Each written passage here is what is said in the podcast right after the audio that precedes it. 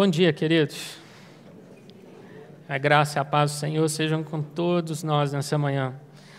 Como diz Isaías, paz para os que estão perto e para os que estão longe, diz o Senhor. E eu os sararei. Que o Espírito Santo possa nos tocar nessa manhã e nos curar, nos revigorar, nos vivificar para a glória dele. Te convido a abrir sua Bíblia em Hebreus, capítulo 12. Hoje nós vamos falar do último capítulo do livro de Hebreus, dando continuidade, encerrando este estudo. Mas antes eu gostaria de ler com os irmãos Hebreus 12, 28. Verso 28, ele é uma espécie de preâmbulo daquilo que nós vamos estudar no capítulo 13. Hebreus 12, 28. Por isso, recebendo nós um reino inabalável, retenhamos a graça pela qual sirvamos a Deus de modo agradável, com reverência e santo temor. Nós recebemos da parte do Senhor um reino inabalável, nós somos embaixadores desse reino. Essa é a nossa posição. E como fazemos parte desse reino, nós temos o direito, a herança de reter a graça. A graça em nossas vidas faz por nós aquilo que nós naturalmente não conseguimos. A graça nos perdoa, nos salva, nos aproxima de Deus, nos santifica, nos dá forças todos os dias para não desistirmos e persistirmos. E através dessa graça nós servimos a Deus de modo agradável, com reverência e santo temor. Servir a Deus dessa forma, queridos, nada mais é do que obedecer a Deus. Infelizmente, muitos hoje entendem que estar debaixo da graça é estar totalmente liberados para fazer o que quiserem. Só que a palavra do Senhor nos diz que não é bem assim. Estamos debaixo de uma nova aliança, nela inseridos pelo sangue do Cordeiro, dela fazemos parte, e nessa aliança existem mandamentos a serem cumpridos. E nós somos alçados a uma posição tal, e temos uma graça tão poderosa em nossas vidas, que esses mandamentos excedem em muito tudo aquilo que víamos no Antigo Testamento dentro da lei. E olha que dentro da lei ninguém conseguiu viver cumprindo aqueles mandamentos, mas hoje, pela graça, nós não só os cumprimos, como os superamos. E esses mandamentos, queridos, são basicamente o capítulo 13. São 25 versículos de instruções práticas pelas quais nós devemos viver. Assim como o apóstolo Paulo, nas suas epístolas, o autor de Hebreus, ele vem lidando com uma teologia de altíssimo nível, nos ensinando uma série de aspectos doutrinários da nossa fé e reserva para o final da carta os mandamentos práticos pelos quais, como cristãos, devemos viver. Capítulo 13, versículo 1. Seja constante o amor fraternal. Seja constante, não oscilante. Seja duradouro seja permanente o amor fraternal. Existe o amor ágape, que nos liga a Deus, o amor eros, de um homem pela mulher, o amor romantizado, e existe o amor filos, o amor fraternal. O amor que nos liga uns aos outros como irmãos e que nos leva à prática da bondade para com o próximo. Esse amor é o tema desse versículo. O autor de Hebreus, ele abre essa sessão da carta lançando aquele que é o principal fundamento, a principal estrutura da fé cristã, o amor. Os tessalonicenses foram elogiados porque eram uma igreja que viviam na prática do amor, cheios de fé e transbordantes de uma esperança escatológica, da certeza da vinda do Senhor Jesus. Jesus, ele mesmo nos ensinou que não existe outro mandamento maior do que amar a Deus sobre todas as coisas e o próximo como a nós mesmos. Este é o amor prático. Aquele amor que você tem para com o próximo e ele não muda em função de circunstâncias, nem que a pessoa não te trate bem assim. Não seja às vezes tão educada com você. Você não ama por aquilo que o outro faz ou ele pode dar, ou ele pode oferecer para você. Você simplesmente ama porque é um mandamento. Jesus nos amou, nós também o amamos. Em João 13, 35, o apóstolo João diz: Nisso consiste em vocês serem meus filhos, se tiverdes amor uns aos outros. Palavras de Jesus, querido. Amor uns aos outros, prova de fato que somos cristãos. Versículo 2: Não negligencieis a hospitalidade, pois alguns praticando-a sem o saber acolheram anjos. Querido, aquele bem que você possui, onde você habita, onde você mora, esse bem, ele é do Senhor. Tudo aquilo que você conquistou durante a sua vida, pela sua criatividade, pelo seu trabalho, pela sua força, pelo seu vigor, pelo seu estudo e dedicação, você só teve todas essas coisas porque Ele te abençoou e te deu graça. Tudo que temos pertence a Ele, inclusive as nossas casas, onde moramos, queridos. Aqui, quando o Senhor nos fala sobre a hospitalidade, nós temos uma, um ato que é uma extensão do amor. Uma extensão do amor dirigida ao de fora, normalmente ao estrangeiro. No mundo antigo, a hospitalidade era muito valorizada porque os viajantes precisavam de um local para se hospedar e nem sempre as cidades ofereciam pensões, hospedarias. Então, eles, passando por uma localidade, se dirigiam à praça daquela cidade, enquanto a tarde caía a noite começava. E ele esperava, aquele viajante esperava que alguém naquela cidade oferecesse para ele pouso, pelo menos por uma noite.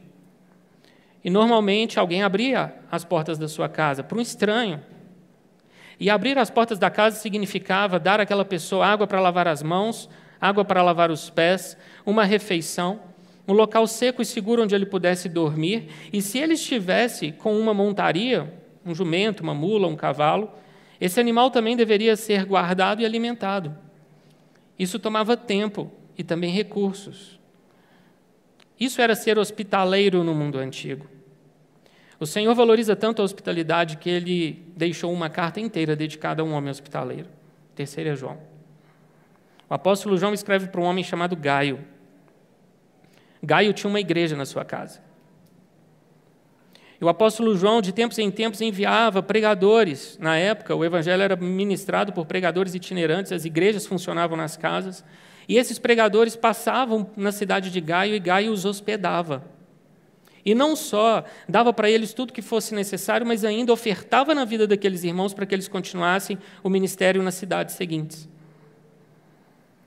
E João recebe o relato desses pregadores que, quando voltavam para onde ele estava, diziam: Olha, tem um homem que de fato sabe o que é amar o próximo. Esse homem se chama Gaio. E João então escreve para Gaio dizendo: Olha, eu não tenho maior alegria do que essa de saber que os meus filhos andam na verdade. Para pessoas como você, eu oro que você seja cada vez mais próspero e tenha muita saúde, porque pessoas como você abençoam a igreja. Em Lucas capítulo 10, quando Jesus envia os 70 pela terra de Israel, seus 70 discípulos saem pelas mais variadas vilas e a palavra nos diz que Jesus deu uma série de instruções para eles, e uma delas foi: quando vocês chegarem numa cidade e oferecer hospedagem para vocês, fiquem nessa casa, não fiquem mudando de casa em casa. E comam daquilo que for colocado diante de vocês, porque aquele chefe daquela casa é digno do salário dele e ele está compartilhando com você aquilo que pertence a ele e à família dele. Em Lucas 19, nós temos Jesus dizendo: Zaqueu, desce da árvore, hoje eu vou me hospedar na sua casa. Jesus foi muitas vezes hospedado em diferentes localidades, em diferentes residências, por diferentes pessoas. O ministério de Jesus também era itinerante. Em Atos 16, Paulo e Silas estão ali na prisão, cantando louvores depois de terem sido torturados e açoitados. Um terremoto abre as celas, o carcereiro tira da espada para se matar. Paulo e Silas o acalmam e o carcereiro toma os dois e os leva para casa, coloca diante deles uma refeição, cuida das feridas deles, os hospeda e toda a família do carcereiro é salva. Em Atos 28, Paulo está viajando rumo à Itália como prisioneiro romano. E o navio naufraga com 276 pessoas. E Paulo então vai parar junto com aqueles náufragos na ilha de Malta. E Paulo então diz: os bárbaros nos trataram com singular humanidade. Três meses eles ficaram naquela ilha esperando a oportunidade de embarcar em um novo navio e foram sustentados e hospedados pelos habitantes de Malta. É a mesma coisa, querido, nós lemos em Romanos, Romanos 12, 13. Praticai a hospitalidade. O contexto aqui desses irmãos era muito difícil porque eles estavam sob perseguição. Os hebreus, os destinatários originais da carta, estavam até mesmo perdendo seus bens. E o Senhor diz: ainda assim, usem daquilo que eu dei a vocês para praticar o amor ao próximo. Queridos, nós nunca podemos considerar aquilo que nós temos, aquilo que tem o nosso nome no registro, como se fosse nosso. Tudo que temos é do Senhor e deve estar a serviço do reino. Versículo 3: Lembrai-vos dos encarcerados como se presos com eles, dos que sofrem maus tratos, como se com efeito vós mesmos em pessoa fossem os maltratados. Aqui nós temos um, uma chamada do autor de Hebreus para esses irmãos para que eles se recordassem de dois grupos de pessoas e se colocassem no lugar deles, observem, como se com efeito vós mesmos, em pessoa. Aprendam a ter empatia, é isso que ele está dizendo. E quais são os dois grupos? Os encarcerados e os maltratados, normalmente por aqueles que estão encarcerados. Tenham um olho sobre aquele que está preso por cometer um crime, tenha o outro olhar sobre aquele que foi vítima do criminoso. Durante muito tempo no Brasil isso foi distorcido. Direitos humanos apenas para bandido. Hoje nós temos uma, um trabalho de correção nesse sentido, mas leva tempo para corrigir essas distorções. A igreja do Senhor tem que ter os olhos sobre os dois grupos. Durante muito tempo, a vítima era o bandido, não aquele que sofreu dano. Mas, claro, nós sabemos, nenhuma das ideias ou postulados do socialismo ele sobrevive à luz da palavra. E esse é um deles que cai por terra. O Senhor nos faz, nos leva a olhar para todos, indistintamente, e abençoá-los, e nos colocar no lugar deles. E aqui havia ainda uma chamada mais, vamos dizer, profunda nessa recomendação, porque os próprios hebreus estavam sendo presos. Havia também uma necessidade de olhar para aqueles irmãos, aqueles cristãos que estavam ali, naquela época, nos anos 60 do século I da era cristã, sendo aprisionados porque não confessavam César como Senhor e Deus. Então eram perseguidos, espoliados dos seus bens e não tinham muitas vezes nem como trabalhar. Então o Senhor diz: olhem para eles também para os irmãos que estão sofrendo hoje, queridos, a igreja perseguida do Senhor, em diversas nações. Nós temos essa liberdade para adorar o Senhor aqui no Brasil, mas nós sabemos que essa pressão sobre a igreja ela vem se acumulando nas últimas décadas de uma forma intensa. Glória a Deus porque temos essa liberdade, devemos lutar para mantê-la.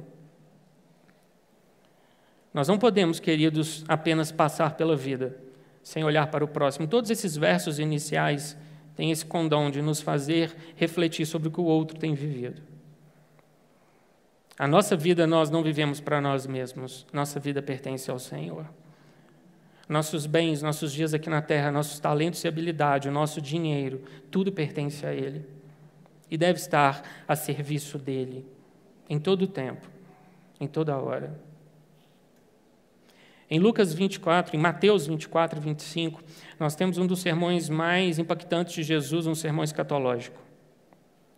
E Jesus é um judeu ali, falando para uma audiência judaica acerca do que acontecerá com os judeus no futuro. E ele diz: Olha, eu estive nu e vocês me vestiram, eu estive preso, vocês me visitaram, eu estive faminto e vocês me deram de comer, eu tive sede, vocês me deram de beber. E aí aquela audiência pergunta: Mas espera aí, quando a gente te viu passar por todas essas coisas, Jesus responde: Quando vocês fizeram a um dos pequeninos, meus irmãos judeus, a mim vocês o fizeram. Querido, chegará um tempo, após o arrebatamento da igreja aqui na terra, que virão sete anos de tribulação. O mundo conhecerá o que é de fato passar por grande, grandes trevas como nunca antes. E Deus derramará o juízo dele sem misericórdia. Na primeira metade desses sete anos, o anticristo ele se fará amigo dos judeus. E naquele alto, daquele monte, onde existem hoje duas edificações muito improváveis ou até impossíveis de serem removidas, ali será estabelecido um templo onde os judeus adorarão a Deus. E durante os primeiros três anos e meio, a primeira metade, eles terão liberdade o anticristo se mostrará para eles um parceiro. Até que no meio da tribulação, aquele homem que se coloca como o último César, ele vai entrar neste templo, ele vai entrar no Santo dos Santos e vai profaná-lo.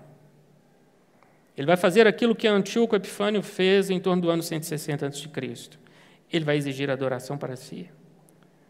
E aí Jesus diz: quando virdes o abominável da assolação, no lugar onde não deve estar, fujam, corram. E orem para que a fuga de vocês não se dê no inverno.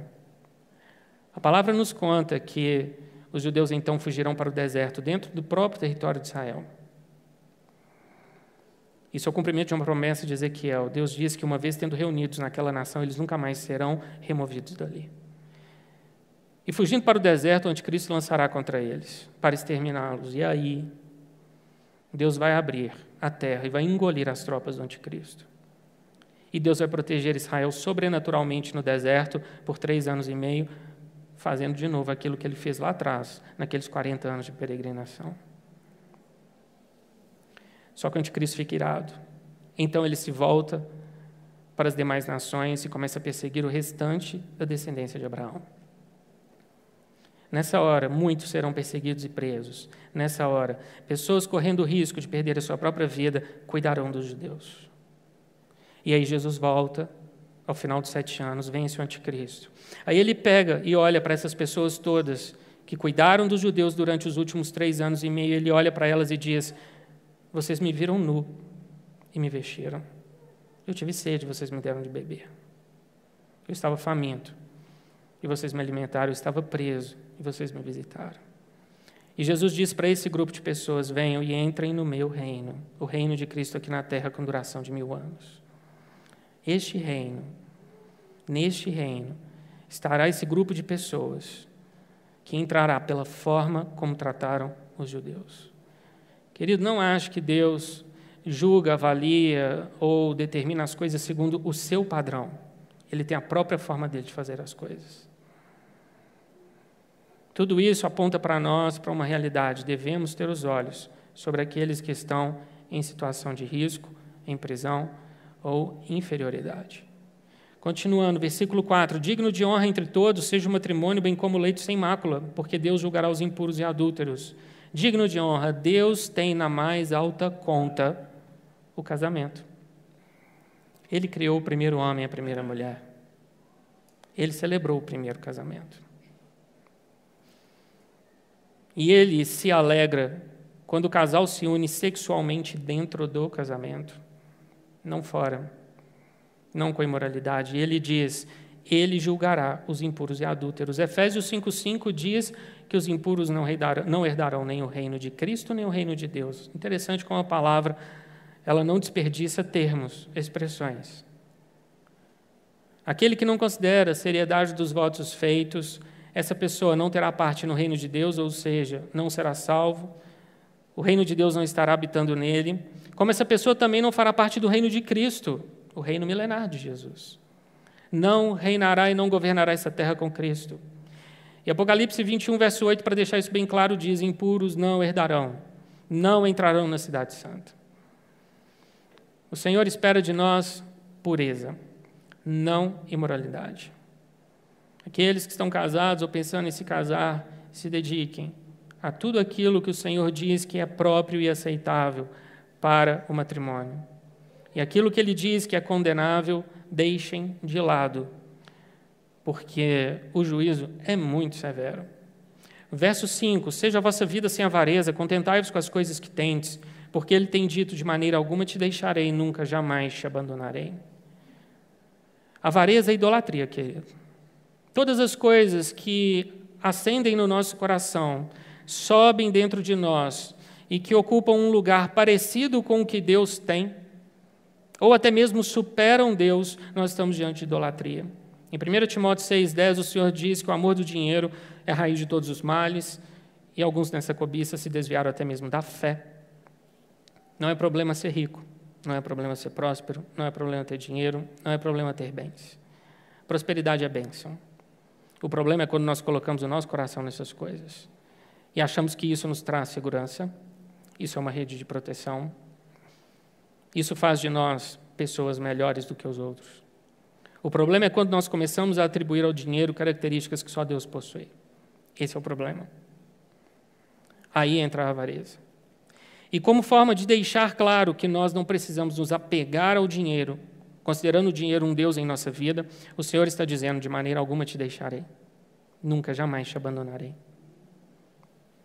Tome essa certeza para você, querido. Em outras palavras, o Senhor está dizendo: não existe a menor possibilidade de eu te deixar. Quando Jacó teve a visão da, da escada em Gênesis, ele viu ali os anjos do Senhor subindo e descendo. Deus falou com ele: Eu não vou te deixar, eu não vou te desamparar. Daquele homem nasceram doze filhos, dos filhos nasceu, nasceram tribos, e tribos formaram a nação de Israel. Aquela nação que hoje nós olhamos identificamos no mapa e existe. Deus não desamparou Jacó. Quando Moisés estava para ser chamado pelo Senhor, e ele passa o bastão para Josué, ele diz: Josué, ser forte e corajoso. O Senhor não me desamparou, ele também não vai te desamparar. Quando Davi, já idoso, proclama Salomão como seu sucessor, Davi abre dos seus tesouros e entrega Salomão da planta do templo. E ele sabia que Salomão era jovem, a obra era muito grande. Ele diz: Filho, o mesmo Deus que cuidou de mim e me protegeu, ele não te desamparará. Querido, tenha essa certeza no seu coração. Ele não vai te deixar. Nós estamos vivendo um, um ano em que muitas coisas estão às avessas. Só que em todo o tempo, se você olhar para a sua vida, você verá o Senhor cuidando de você. O Senhor te dando provisão, o Senhor atraindo o seu coração para perto dele. Ele é Pai, ele te ama e ele não te abandonará. Confesse isso, querido, naquele dia em que a sua fé estiver meio oscilante, seu coração desanimado, o seu interior preocupado com as coisas, com as notícias que você tem ouvido. De maneira alguma te deixarei, nunca, jamais te desampararei. Uma vez tendo essa certeza tão absoluta em nossos corações, verso 6, assim afirmemos confiantemente: O Senhor é meu auxílio, não temerei que me poderá fazer o homem. Porque nós temos a certeza do amparo e do amor de Deus, nós podemos afirmar confiantemente, confiantemente, do grego tareu. Tareu não é a tradução usual de confiança para nós. Nós normalmente entendemos confiança como algo do tipo: Deus falou comigo que vai fazer, então eu assento, mais ou menos ali igual aquela sala de espera do dentista, a musiquinha, o som do motorzinho vindo lá de dentro, aquele som cabuloso. A revista mais nova ali na sua frente é da Copa de 98. Tem uns estranhos na sala que você nunca viu. E você está ali assentado confiantemente que quando chamar o seu nome vai dar tudo certo lá dentro. É uma confiança passiva.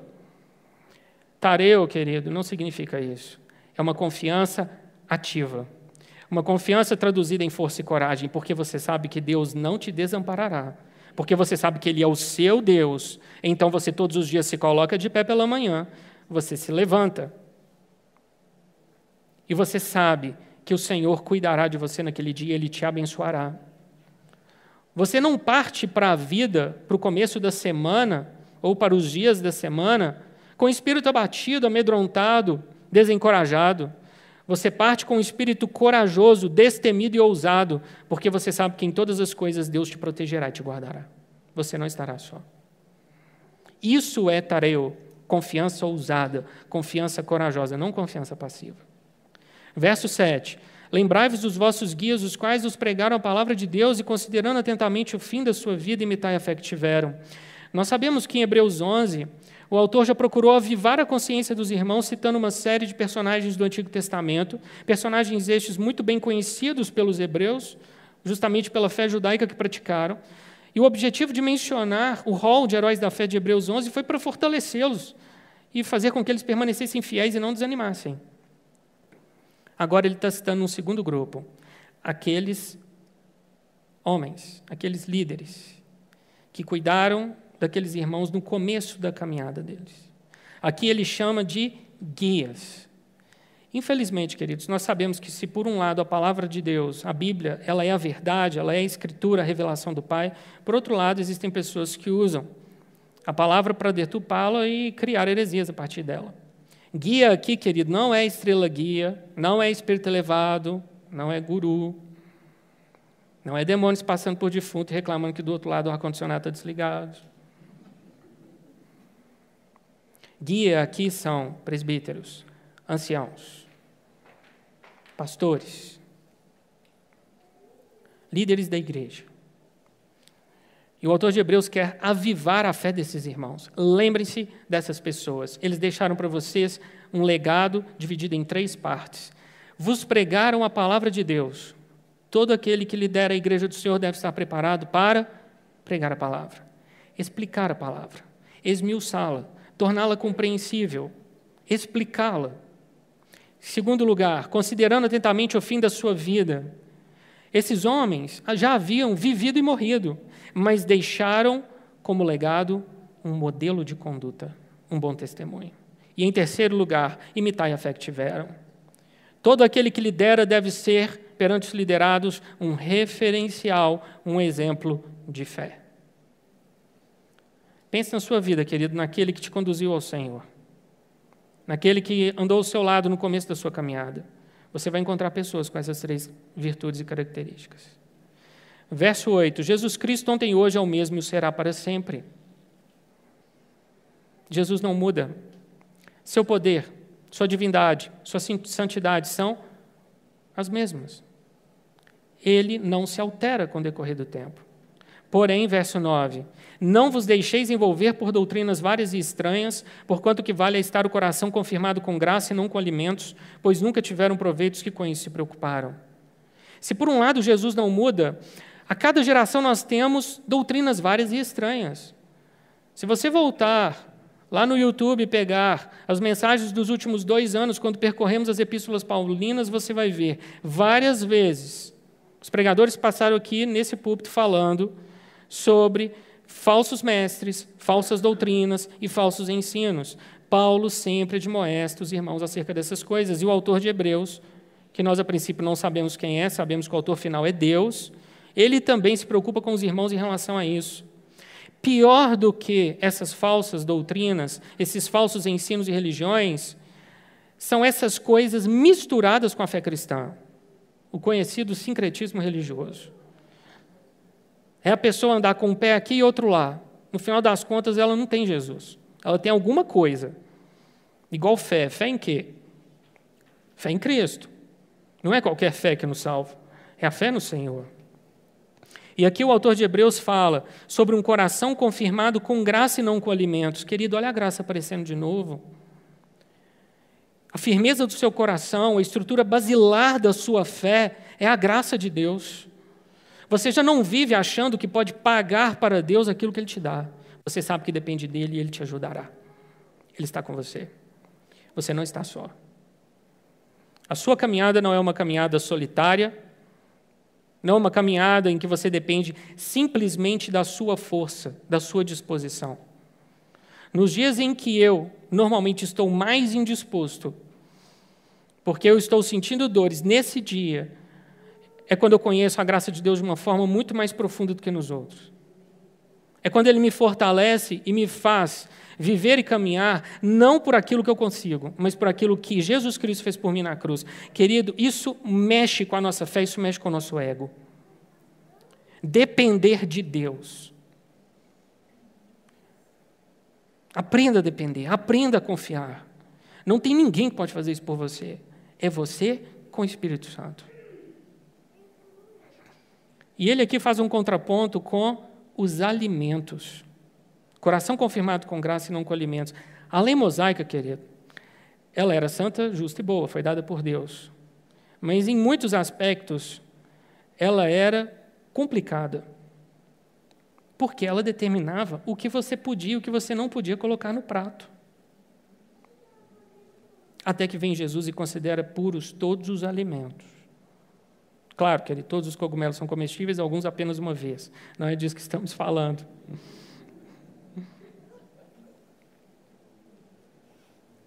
O Senhor já não tem para nós estipulado regras do tipo pode comer essa carne, não pode comer aquela, pode comer aquele animal, não pode comer o outro. Isso é liberdade. Liberdade que só a graça nos dá. Versículo 10. Possuímos um altar do qual não tem direito de comer os que ministram no tabernáculo. Pois aqueles animais cujo sangue é trazido para dentro do Santo dos Santos pelo sumo sacerdote como oblação pelo pecado, têm o corpo queimado fora do acampamento. Por isso foi que também Jesus, para santificar o povo pelo seu próprio sangue, sofreu fora da porta. Saiamos, pois, a ele fora do arraial, levando o seu vitupério. Esses versos estão se referindo ao dia da expiação. Havia um dia no ano, no calendário em Israel, em que o sumo sacerdote já vinha se purificando e se preparando para imolar um animal entrar no Santo dos Santos e apresentar o sangue desse animal diante de Deus. E então o pecado, os pecados da nação seriam ali cobertos, perdoados. E o corpo daquele animal era queimado fora do acampamento. E diferente dos outros sacrifícios que as pessoas ofereciam, este animal não poderia ter uma parte da sua carne retirada para consumo do sacerdote e da sua família. Toda oferta durante o ano poderia sim, o sacerdote tirava um pedaço para ele, isso era normal, isso estava na lei, para ele se alimentar e a família dele. Mas esse sacrifício do dia da expiação não. E aquele corpo daquele animal era queimado fora do acampamento. Agora olhem para Jesus. Jesus sofreu onde? Fora da porta, fora de Jerusalém e estar fora de Jerusalém, sendo crucificado numa aldeia, no madeiro, numa cruz, isso era ignomínia, o sinal extremo de um homem maldito. E automaticamente, aqueles que estivessem com Jesus no Gólgota, fora da porta, estavam excluídos da comunidade de Israel. Estar identificado com Cristo significa abrir mão naqueles dias do judaísmo Lembram de João 9, a cura do cego de nascença? Um cego de nascença é curado por Jesus. E os fariseus ficam terrivelmente impactados e vão atrás dos pais para saber se ele tinha nascido cego mesmo. E aquele homem fica tão cheio de ousadia e coragem que ele testemunha que foi Cristo quem o curou e os fariseus não gostam nem um pouco daquilo e o expulsam. Aquele que andava com Cristo automaticamente estava fora da comunidade de Israel. Aqui o autor de Hebreus está dando um empurrãozinho para esses irmãos, para que eles dessem um passo de ousadia e parassem de cochear entre duas fés. Era necessário crer. Queridos, o mesmo em relação a nós hoje. Ou nós estamos servindo ao mundo, ou nós estamos servindo ao Senhor. Não há como servir aos dois senhores ao mesmo tempo. E estar com Cristo significa, verso 13, levar o seu vitupério. Vitupério, querida, é desonra, opróbrio, vergonha. Tem hora que você vai confessar o nome do Senhor Jesus e isso vai significar para você morte social. Eu me lembro de um colega que eu tive no ensino médio. Todos os dias ele chegava para mim e falava assim, praticamente, querido, todos os dias. Você viu o que o pastor fulano pregou ontem na televisão? Eu falei, não. Ele falou assim: ele falou isso, isso e isso. Só mesmo um idiota para poder acreditar nessas coisas. Mas você é burro, hein? Você dá dinheiro para pastor? Crente é tudo idiota. E saía rindo. Todos os dias, de segunda a sexta. De vez em quando aparece né, um cimei na nossa vida. Para não dizer um filisteu incircunciso, né? Prepare seus filhos, querido, para isso. Se ele for obediente a você, que é pai e mãe, se ele andar no amor do Senhor, ele vai ser perseguido. Se prepare para sofrer esse dano. Não fica todo revoltado, gritando como a geração de hoje, meus direitos, sou vítima. Para com isso, querido. Você é filho do rei. Seu galardão está reservado e preparado para você no céu. Justiça própria não é justiça. E a ira do homem não produz a justiça de Deus. Pare de querer se justificar ou querer revidar na mesma moeda. O mundo é assim. Esteja preparado para essas coisas. E quanto mais a vinda de Cristo se aproxima, mais isso se intensificará. Verso 14: Na verdade, não temos aqui cidade permanente, mas buscamos a que há de vir. A nossa cidade, querida, a nossa pátria celestial. Filipenses 3, 20. Aguardamos uma pátria, e essa pátria é o céu. Até que essa pátria chegue, nós temos uma responsabilidade para com a nossa pátria terrena, o Brasil. Nós trabalhamos e vivemos aqui hoje com os olhos na pátria celestial, a Nova Jerusalém. Sem abrir mão das nossas responsabilidades, mas sabendo que há algo muito melhor por vir. Verso 15: Por meio de Jesus, pois, ofereçamos a Deus sempre sacrifícios de louvor, que é o fruto de lábios que confessam o seu nome. Não negligencieis igualmente a prática do bem e a mútua cooperação, pois com tais sacrifícios Deus compraz. Aqui nós temos dois tipos de sacrifícios: sacrifício de louvor e sacrifício de bondade. Tem hora, querido, que você vai ser instado a louvar o Senhor. E você vai fazer isso sem ter vontade nenhuma. A pessoa que mais me ensinou sobre o valor do louvor nos momentos em que eu menos queria louvar foi a minha mãe. Ela me ensinou isso quando eu tinha 14 anos de idade e estava internado no Sara Kubitschek, numa cadeira de rodas. E ela falou comigo: Filho, eu sei que a dor está forte. Você já tomou os remédios, eu já fiz tudo que eu podia fazer por você. Agora só resta uma coisa: nós vamos louvar. Eu nunca mais esqueci essa lição, queridos. Tem hora que o seu louvor será um sacrifício. A vontade passou longe, mas é o que você deve fazer. Porque você nasceu para louvar e adorar o Deus vivo, nosso Pai. Em seguida, o autor fala sobre sacrifícios de bondade. Tem hora, querido, que você vai ser procurado para ajudar uma pessoa e vai ser a hora mais inadequada.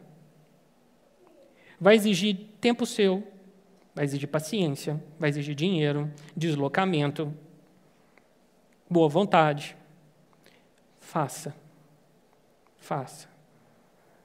Não te furtes a fazer o bem a quem de direito, estando na tua mão, poder de fazê-lo. Faça.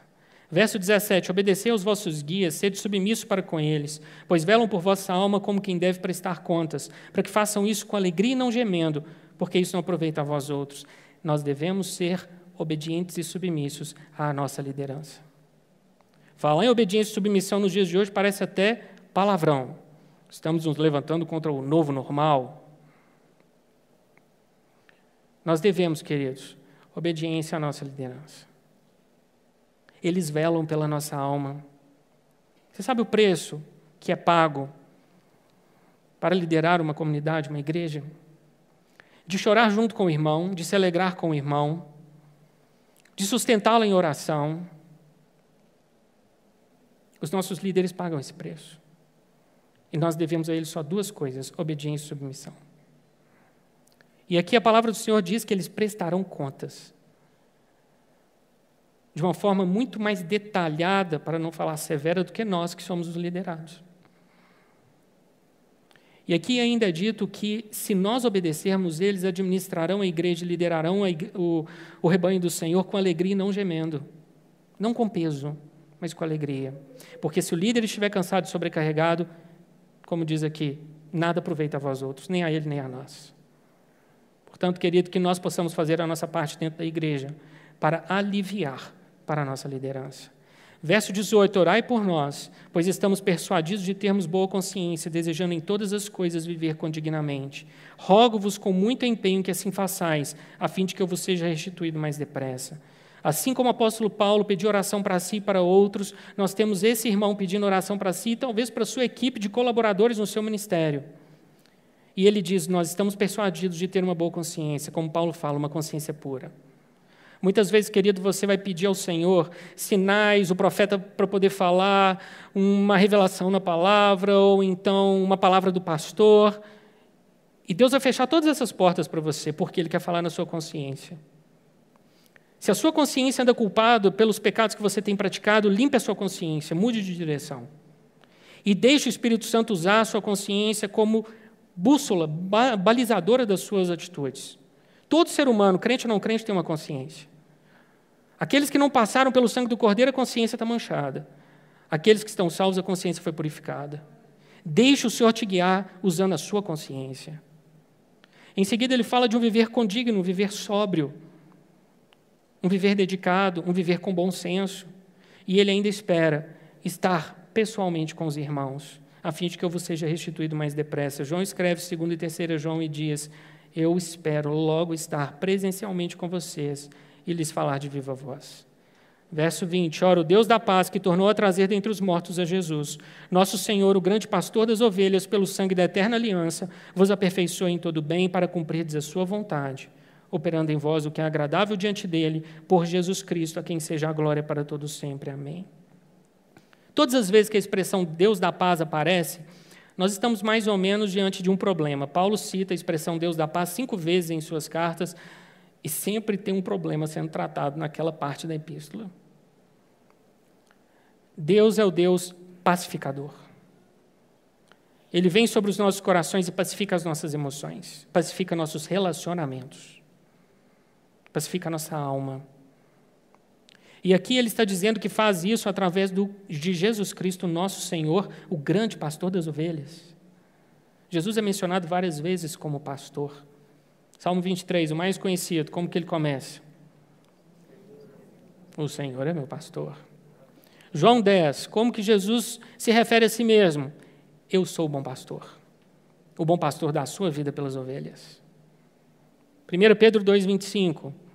Agora, porém, vos convertestes ao pastor e bispo da vossa alma. Jesus é o pastor da sua igreja. E todo aquele que pastoreia a igreja do Senhor tem como referencial Jesus, o grande pastor. A esfera última é dele, ele é o líder, ele é o cabeça. E ele o faz, ele exerce o seu, a sua função de pastoreio pelo sangue da eterna aliança. Queridos, essa afirmação não poderia ser feita sobre a aliança de Moisés. Seria mais ou menos assim, pelo sangue da temporária aliança, se nós falássemos da aliança mosaica do Sinai.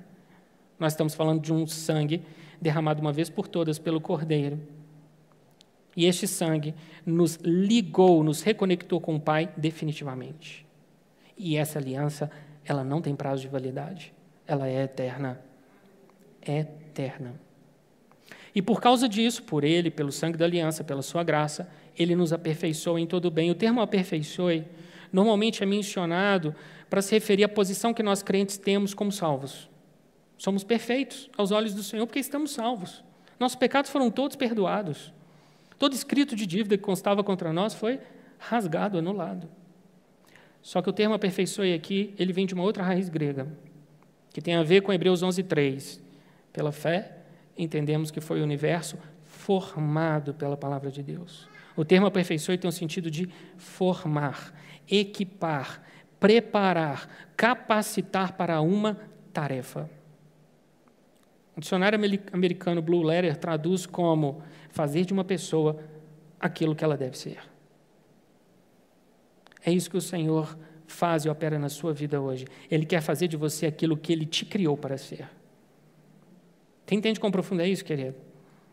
E ele te aperfeiçoa não naquelas habilidades que você acha que você precisa. Ele te aperfeiçoa no bem. Operando em você aquilo que é agradável diante dele, não aquilo que é agradável para você. Muitas vezes o trabalho do Espírito Santo em nós, ele vai colidir, vai confrontar aquilo que nós mesmos queremos para a nossa vida ou a ideia que temos formado de nós mesmos. Mas você pode ter certeza de uma coisa: ainda que ele faça em sua vida aquilo que você, a princípio, não quer, é o melhor. Sempre é o melhor. E vai te surpreender. Sempre. Rogo-vos, ainda, irmãos, verso 22, que suporteis a presente palavra de exortação, tanto mais quanto vos escrevi resumidamente. O próprio autor de Hebreus está dizendo: olha, 13 capítulos é uma carta resumida. Imagina se ele tivesse escrito tudo o que ele queria.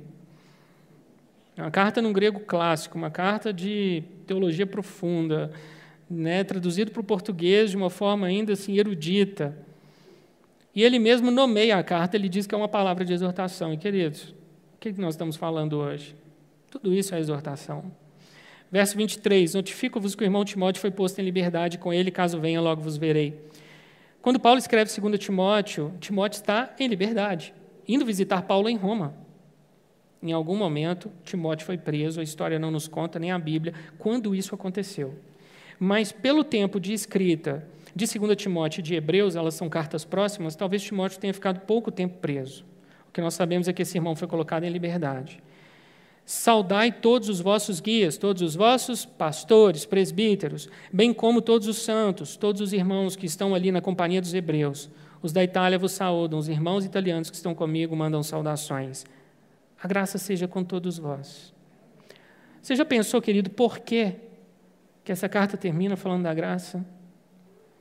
É o maior contraste, o contraste mais vivo com tudo aquilo que a gente viu escrito em Hebreus no que tange ao Antigo Testamento.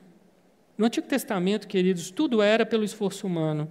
A lei atuava como tutor, como aio, como carcereiro. E hoje nós temos o Espírito da vida atuando em nós, não para nos prender, não para nos limitar, mas para nos abençoar, querido, isso é graça.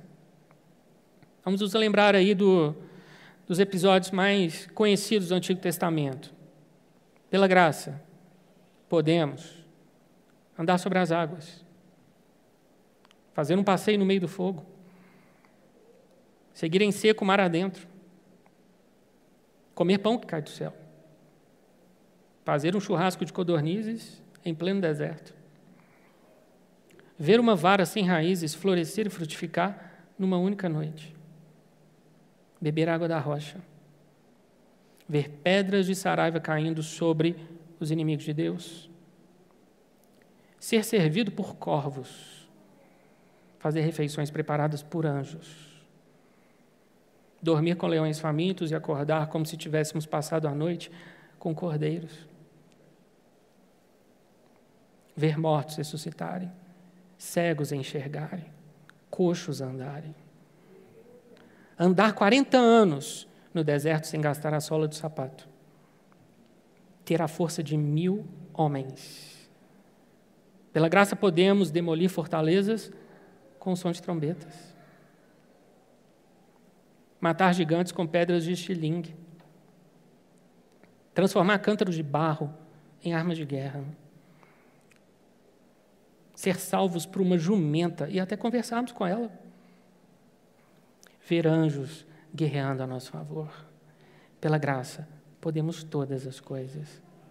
Por isso, o autor de Hebreus encerra dizendo: A graça seja com todos vós. Amém, queridos? convido a ficar de pé, vamos orar.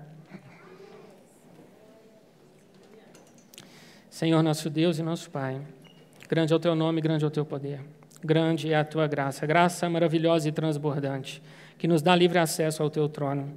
Senhor, como pagar, como expressar nossa gratidão, Senhor, não há como. Ainda que apresentemos a Ti sacrifícios de louvor e bondade, nada que fizermos será suficiente para compensá-lo por tão grande salvação e tão grande bênção. Mas ainda assim nós curvamos nossos corações diante de Ti hoje e te exaltamos por aquilo que Tu és. Tu és Deus sobre todas as coisas, e assim como o Senhor um dia impeliu os hebreus para que dessem um passo de fé e de ousadia e saíssem daquele sistema que os prendia, hoje nós também damos um passo de fé e nos libertamos daquilo que nos prende. Nos libertamos dos nossos pecados, dos nossos maus hábitos herdados. Nos libertamos de tudo aquilo que tem nos assediado e nos tentado. Nos libertamos como igreja do Senhor de tudo aquilo que é mal, corrompido e que de alguma forma entrou pelos nossos olhos, pelos nossos ouvidos, em nosso coração, ou até mesmo dentro da nossa casa. Senhor, hoje nos colocamos diante de Ti e clamamos: derrama Tua graça sobre nós.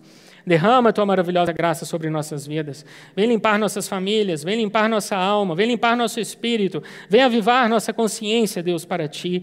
Vem tornar nossos bens em bens que estão a serviço do reino e não a serviço das nossas próprias vontades e paixões. Colocamos diante de ti, Senhor, o nosso coração e te pedimos transforma-nos e faz de nós uma geração íntegra, uma geração combativa, uma geração que se apropria e que tem uma confiança total na palavra do Senhor. Que nós possamos andar como ousados e não abatidos, que possamos andar como pessoas de fé e não descrentes, o que nós temos o mundo precisa e que nós sejamos proclamadores. Que o testemunho do Senhor esteja vivo em nós e que nós possamos passar para o mundo o que de fato é a verdade. Não desinformação narrativa, mas a verdade, Senhor. A verdade que muda mentes e corações, a verdade que salva, a verdade que cura e liberta. Em nome de Jesus nós te agradecemos porque tudo isso nos foi dado como embaixadores do reino. E hoje nós nos posicionamos, sim, assumimos a nossa responsabilidade de mudarmos a história da nossa nação, de mudarmos a história da nossa família, de pregarmos destemidamente, porque o que o Senhor nos fala hoje é uma palavra de exortação. Não é para ficarmos acomodados onde estamos, não é para sermos passivos, mas agentes ativos do teu reino nessa terra. Em nome de Jesus, Senhor, nós te agradecemos por todo o teu amor. Louvado seja o teu nome, em nome de Jesus Cristo. Amém. Amém.